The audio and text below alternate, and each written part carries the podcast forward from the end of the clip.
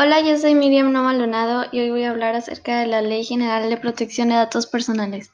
Bueno, la protección de nuestros datos personales es un derecho que nos permite a nosotros como personas controlar la información que compartimos con otros, así como el derecho que tenemos para que dicha información sea utilizada de forma adecuada para los fines que, los que hemos entregado, que solo se utilice para esos fines.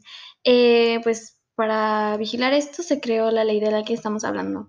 Bueno, esta ley principalmente busca regular la forma en la que se deben utilizar los datos personales, así como garantizar que los individuos puedan ejercer el derecho a decidir sobre el uso que le dan a sus datos personales. Y bueno, si en algún momento esta ley es violada o no se respeta em, pues las condiciones con las que se han entregado los datos personales, pues puede ser perfectamente denunciable.